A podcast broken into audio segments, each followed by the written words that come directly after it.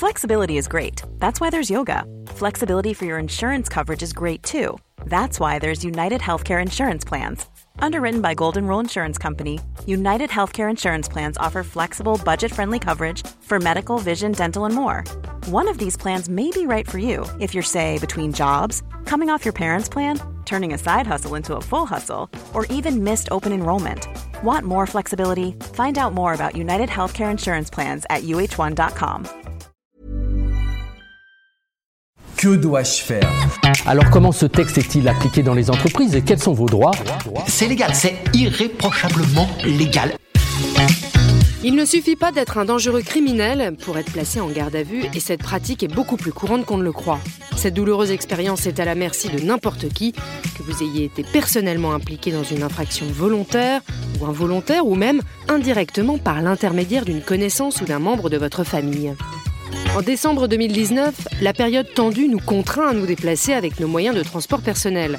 Prenons le cas d'Antoine, 35 ans, parisien. Celui-ci prend exceptionnellement sa voiture pour se rendre à son travail. Les rues sont bondées, les piétons pressés traversent devant les véhicules, les trottinettes se heurtent au vélo et le tumulte de la circulation est à son comble. Lors du trajet, la sonnerie de son téléphone portable fait écho dans la voiture, à peine le temps de répondre à l'appel, et Antoine entend un bruit sourd qui provient d'un choc à l'arrière de son véhicule. Il vient de renverser une jeune fille en trottinette qui ne se relève pas. Les secours arrivent en même temps que la police. Antoine est interpellé et placé immédiatement en garde à vue pour des faits d'homicide involontaire, la personne étant arrivée décédée à l'hôpital.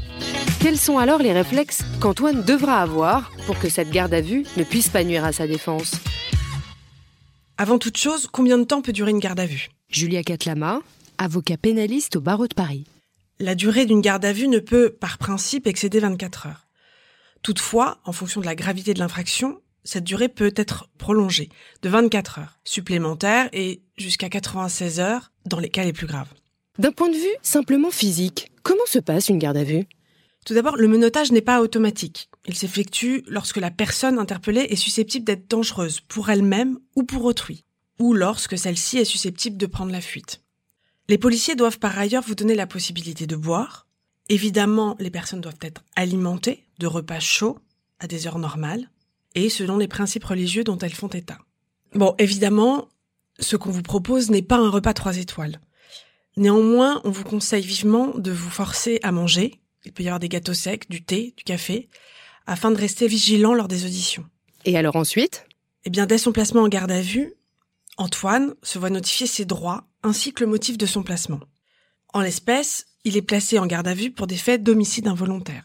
Il a le droit d'être examiné par un médecin, de faire prévenir un proche, d'être assisté par un avocat, d'être assisté par un interprète s'il ne parle pas le français, et surtout, il a le droit de se taire. Antoine souhaite avertir sa femme. Est-ce que c'est possible? Eh bien, s'il en fait la demande, c'est évidemment possible à tout instant. Il ne pourra le faire qu'une seule fois. Il pourra le refaire à nouveau au moment de sa prolongation. Généralement, c'est le policier qui appelle sa femme. Il ne lui est pas permis de l'appeler et de parler pendant un temps indéterminé à sa femme. Il s'agit simplement de lui transmettre l'information qu'il est placé en garde à vue. Point. Aucune autre information ne peut lui être transmise. Il peut également faire prévenir son employeur, n'importe quel membre de sa famille. Passons maintenant au bon réflexe pendant les auditions. Antoine est très stressé, évidemment, par la situation et se demande s'il faut qu'il fasse appel à un avocat. En effet, il n'est pas rare que les policiers, cherchant à gagner du temps, vous expliquent que l'avocat n'ayant pas accès au dossier de la procédure, il ne sert pas à grand chose sauf à risquer de prolonger la garde à vue, d'en faire appeler un. C'est effectivement vrai que l'avocat n'a pas accès au dossier des enquêteurs. Néanmoins, il est impérativement conseillé de faire appel à un avocat et ce systématiquement et sans délai. Peu importe le temps que cela prend, cela n'est jamais inutile. Un avocat vous permettra notamment d'avoir des conseils lors d'un entretien qui durera 30 minutes. Cet entretien pourra être renouvelé au moment de la prolongation uniquement. Il faut bien profiter de cet entretien qui se fait au préalable de l'audition. C'est le moment d'évoquer les faits avec votre conseil, de dire la vérité ou non, mais en tout cas d'envisager la défense qui vous appartiendra de soutenir par après. Il pourra aussi vous poser des questions en fin d'audition, uniquement afin de vous faire préciser certains propos ou compléter les questions des enquêteurs afin d'orienter l'enquête à des charges. Sa seule présence pourra également empêcher toute dérive procédurale. J'entends par là les petites humiliations, les propos off non retranscrits par les policiers, l'intimidation par la voix ou le ton entrepris. Alors oui, on ne vous jette plus des codes à la figure, mais néanmoins, la pression psychologique qu'exercent les policiers peut avoir un effet important euh, sur vous, sur votre état et sur du coup vos déclarations en garde à vue. Sans compter qu'il assurera aussi que l'audition retranscrive au plus juste les propos que vous aurez tenus avant que vous les signiez. Avec l'émotion, généralement on fait confiance, on signe et on relit pas. Et certaines phrases peuvent être détournées. Et après, il est trop tard. Antoine n'a jamais été impliqué dans une quelconque affaire. Il ne connaît aucun avocat. Dans ce cas, l'officier de police doit lui proposer un avocat dit commis d'office, désigné sur demande par le bâtonnier. Mais Antoine n'a pas les moyens financiers pour payer un avocat et il se demande comment faire.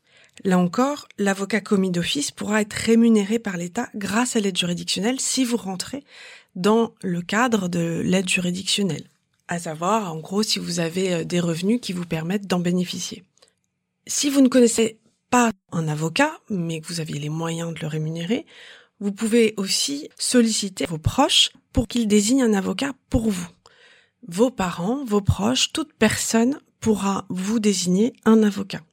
Les enquêteurs étant pressés, l'audition de garde à vue d'Antoine a commencé malgré l'absence de l'avocat qu'on lui avait commis d'office. Comme Antoine a demandé la présence d'un avocat, alors aucune audition ne peut être réalisée sans la présence de ce dernier, à deux exceptions près. Pour la première audition, qui porte uniquement sur votre grande identité, c'est-à-dire qui concerne tout élément de personnalité. Si vous avez effectué un service militaire, votre emploi, si vous avez le permis de conduire, quelle est votre situation familiale, mais aucune question ne pourra concerner l'effet de l'affaire. L'autre possibilité, c'est si un délai de deux heures est passé.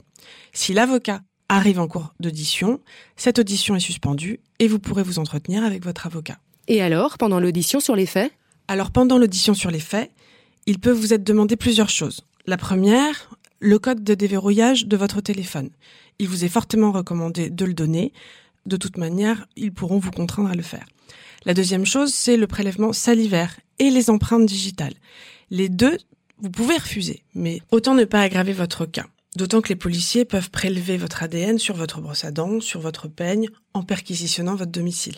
Pendant son audition, Antoine hésite à répondre. Il cherche ses mots, mais surtout il cherche à ne pas dire de bêtises. Il se tourne désespérément vers son avocat. Y a-t-il des bons réflexes à savoir pour répondre? Plusieurs choses. Votre avocat ne répondra jamais à votre place. Inutile de le regarder, les policiers n'en comprendront que mieux votre désarroi.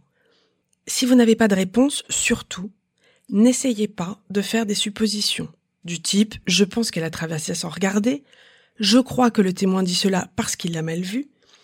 Ne répondez que si vous savez exactement quelle est la réponse. Dans le cas contraire, dites simplement je ne sais pas ou je ne m'en souviens plus. Il ne vous sera jamais reproché de donner ces réponses. N'essayez pas de deviner non plus. L'enquête pourrait ensuite vous donner tort. Antoine est fatigué après sa première audition et près de 5 heures de garde à vue. Il demande à pouvoir fumer une cigarette. Est-ce qu'il est autorisé à le faire? Évidemment pas. Il est interdit de fumer ou d'aller fumer lors du placement en garde à vue. C'est dire si la cigarette chez les fumeurs peut représenter un très puissant moyen de pression. Il convient d'être extrêmement prudent. En effet, il n'est pas rare que les policiers utilisent à bon escient cette addiction, soit en laissant votre stress et votre mal-être monter au fur et à mesure de la garde à vue pour mieux vous faire avouer, soit par la promesse de vous laisser fumer en récompense de ce que vous allez dire. En gros, il vous dit que le mieux c'est que vous soyez coopératif et euh, peut-être qu'il pourra faire un effort de son côté. Les policiers ont contraint Antoine à retirer ses lunettes de vue et Antoine se sent très handicapé sans ses lunettes. Évidemment, quand vous êtes placé en garde à vue, tout objet qui pourrait être susceptible de porter atteinte à autrui ou même à vous-même vous sont retirés. Mais vous pouvez demander, notamment pour ce qui est des lunettes ou des prothèses auditives, à ce que ces objets vous soient remis, mais cela ne sera possible que lors de vos auditions. Malgré tout, lors des moments de pause entre une audition et une autre, les policiers se montrent sympathiques avec Antoine. Est-ce qu'il est possible de discuter avec les forces de l'ordre en dehors des auditions? Évidemment, il est tout à fait possible d'engager un dialogue avec les forces de l'ordre, en dehors de toute audition, mais il s'agit alors d'être très précautionneux, sans diaboliser nécessairement les officiers de police, les informations pouvant leur être données involontairement sur les faits de l'enquête, à un moment ne s'inscrivant pas dans le cadre d'une audition, pourront être transmises même de manière informelle au procureur sans que cela soit notifié ni produit au dossier et donc sans que vous en ayez le contrôle. Ça ne figurera pas en procédure, mais ce sont des informations qu'ils retiendront. Et donc ces informations pourront servir à orienter les questions ultérieures qu'ils vous poseront cette fois dans le cadre de vos auditions et forcer, en quelque sorte, les réponses recueillies sous la confidence le temps d'une cigarette exceptionnellement autorisée. Finalement, notre conseil c'est de limiter au possible, sans être désagréable, les échanges avec les policiers afin de ne pas communiquer involontairement d'éléments qui pourraient être ensuite réutilisés à votre rencontre, pour ne pas charger involontairement une autre personne également en garde à vue ou risquer d'être contredit par un tiers. De la même manière, il vous est fortement déconseillé d'échanger avec un co-gardé à vue. Ces échanges pourront être consignés dans un procès verbal, mis à la procédure par un gardien ou un agent de police judiciaire. Ainsi, en dehors des auditions, la prudence est de rigueur. Il vaut mieux demeurer silencieux entre toute audition. Après la garde à vue, une fois qu'on est sorti, qu'est-ce qu'il ne faut pas faire? Surtout, ne vous répandez pas sur les réseaux sociaux. L'intégralité de vos propos et des discussions pourront être mis en procédure et susceptibles de vous faire défaut et d'être utilisés contre vous. Ce n'est pas parce que vous sortez de garde à vue que la procédure est terminée. Il peut y avoir une mise en examen par la suite ou en tout cas une enquête préliminaire qui continue. Tout élément pourra être ensuite utilisé en procédure et notamment vos propos que vous tiendriez dans le cadre de conversations sur Facebook, sur Twitter, sur tout réseau social. Donc le mieux, restez le plus discret possible et réservez vos arguments de défense à votre avocat. À la lumière de tout ce qui vient d'être dit, on comprendra bien que tout est mis en place pour mettre la personne sous contrainte en condition de tout dire, d'avouer et parfois même de se contredire. Pour conclure, et en guise de dernier conseil de bonne gestion de cette désagréable situation qu'est la garde à vue, gardez bien à l'esprit que ce qui compte ce n'est pas la chute, mais l'atterrissage. L'important c'est de ne jamais laisser un policier vous dire que l'avocat ne sert à rien, qu'il va mettre du temps à arriver, et que cela rallongera la procédure et donc votre garde à vue d'autant. Ce n'est jamais vrai. Prenez votre mal en patience et prenez un avocat. Faut-il commis d'office, mais prenez un avocat. Lui seul sera votre guide et votre soutien pendant ces heures qui forgeront votre défense future. Et pour résumer, 1. Ne jamais renoncer à la présence d'un avocat, qu'il soit commis d'office ou non. Toujours garder à l'esprit qu'il vaut mieux un avocat que rien du tout. 2. Votre garde à vue peut prendre un certain temps. Ne vous impatientez pas. Prenez votre mal en patience. 3. Dans le cadre de vos auditions, n'essayez pas de répondre pour répondre. Prenez le temps pour vos réponses. Ne répondez que ce dont vous êtes absolument certain. 4. Ne soyez pas trop bavard en dehors des auditions et surtout, maintenez à l'esprit que tout élément que vous pourriez dire pourra être retenu contre vous. Et enfin, une fois sorti de garde à vue, l'enquête n'est pas terminée. Gardez à l'esprit que tout élément que vous pourriez révéler sur les réseaux sociaux pourra également être retenu contre vous.